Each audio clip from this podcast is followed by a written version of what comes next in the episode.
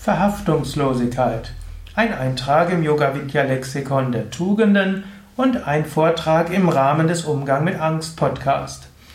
Heute möchte ich sprechen über Verhaftungslosigkeit. Verhaftungslosigkeit ist eines der machtvollsten Mittel, um mit Ängsten umzugehen, Ängste zu überwinden.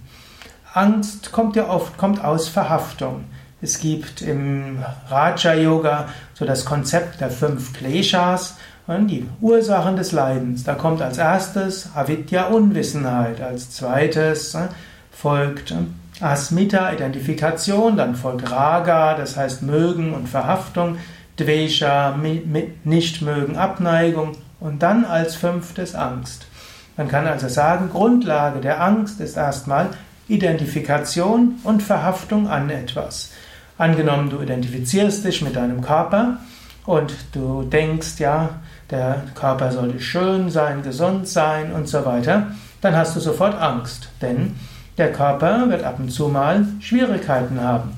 Der Körper wird älter werden, er ist immer wieder in Gefahr, es gibt Krankheiten, es gibt Unfälle und so weiter. Und äh, so, wenn so wie du an deinem Körper verhaftet bist, hast du Angst. Verhaftungslosigkeit in Bezug auf deinen Körper kann dir eine Gelassenheit geben. Du weißt, der Körper ist ein Instrument, um Erfahrungen zu machen und etwas zu bewirken. Natürlich die höchste Verhaftungslosigkeit kommt Bewusstsein, kommt aus dem Bewusstsein der Unsterblichkeit der Seele. Du kannst dir sagen, ich bin unsterblich. Ich bin eins mit dem Unendlichen, ich bin eins mit der Weltenseele.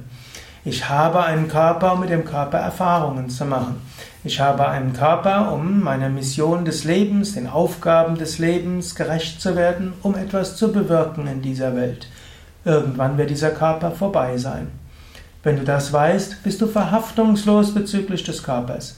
Du wirst geschickt mit dem Körper umgehen, aber du weißt auch, irgendwann ist er vorbei. Wenn du diese Verhaftungslosigkeit hast, ist schon eine Grundlage der Ängste verschwunden. Man, viele Menschen haben Angst um ihre Gesundheit, viele Menschen haben Angst, irgendwann zu sterben, viele Menschen haben verschiedenste Ängste mit ihrem Körper. Verhaftungslosigkeit ist dort hilfreich. Oder auch bezüglich deinem Ruf und deiner Reputation. Manche Menschen hängen sehr stark an ihrem Ruf und ihrer Reputation. Sie identifizieren sich mit ihrem guten Ruf. Der kann natürlich beschädigt werden. Sowohl durch Dinge, die du selbst getan hast. Jeder Mensch macht auch Dinge, die ihn angreifbar machen. Vermutlich, wenn man Menschen anschauen würde, würde man feststellen, jeder hat mal irgendetwas gemacht, irgendwann, was seine Reputation aufs Spiel setzen würde. Wenn du dort stark verhaftet bist an deiner Reputation, hast du ständig Angst, es wird aufgedeckt. Wenn du aber eine Verhaftungslosigkeit hast und sagst, okay, ich versuche so ethisch wie möglich zu handeln, ich tue das, was möglich ist. Gut, und da habe ich auch mal einen Fehler gemacht. Vielleicht wird er irgendwann aufgedeckt, vielleicht werde ich irgendwann mal Probleme haben. Aber okay, ja, dann, so wie Wilhelm Busch mal gesagt hat, ist der Ruf erstmal ruiniert, dann lebt es sich ganz ungeniert. Also im schlimmsten Fall kannst du ungeniert leben. Da kannst du Verhaftungslosigkeit haben. Natürlich auch in Zeiten des Internet werden auch Dinge über einen in die Welt gesetzt, wo man manchmal nur erstaunt sein kann. Ich bin ja auch jemand, über den ab und zu mal geschrieben wird. Hm, vielleicht nicht so viel wie über andere, aber manchmal kann ich nur schmunzeln, was da alles über mich behauptet wird. Ja, eine gewisse Verhaftungslosigkeit kann man dort auch an den Tag legen, indem man weiß, letztlich langfristig wird die Wahrheit auch triumphieren, so wie es ein indisches Sprichwort sagt, Satyam eva jayate. Langfristig wird die Wahrheit den Sieg davontragen. Auch hier kannst du eine Verhaftungslosigkeit haben. Auch wenn du weißt, ich bin das unsterbliche Selbst, ich mache die Erfahrungen, die kommen sollen und da kommen halt auch mal schwierige Erfahrungen. An ihnen werde ich wachsen. Wenn du das weißt, hast du eine Verhaftungslosigkeit. Verhaftungslosigkeit auf Vertrauen. Verhaftungslosigkeit führt hier zu einer guten Weise mit Angst umzugehen. Und selbst wenn du kleine Ängste hast, tief im Inneren kannst du sagen, ja, ich weiß, langfristig gesehen werde ich erkennen, alles hat seinen Sinn.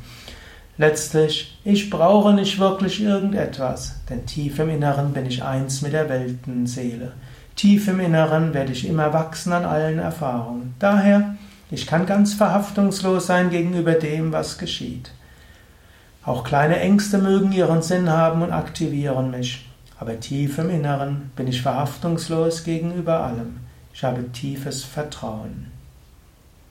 Ja, das waren einige Anregungen zum Thema Verhaftungslosigkeit als Hilfe im Umgang mit Angst, als Hilfe, um Ängste zu überwinden. Mein Name Sukadev Bretz, Gründer, Leiter von Yoga Vidya. Mehr Informationen über Verhaftungslosigkeit, alle Sendungen des Umgang mit Angst Podcast und alle Sendungen zum Thema Tugenden auf www.yoga-vidya.de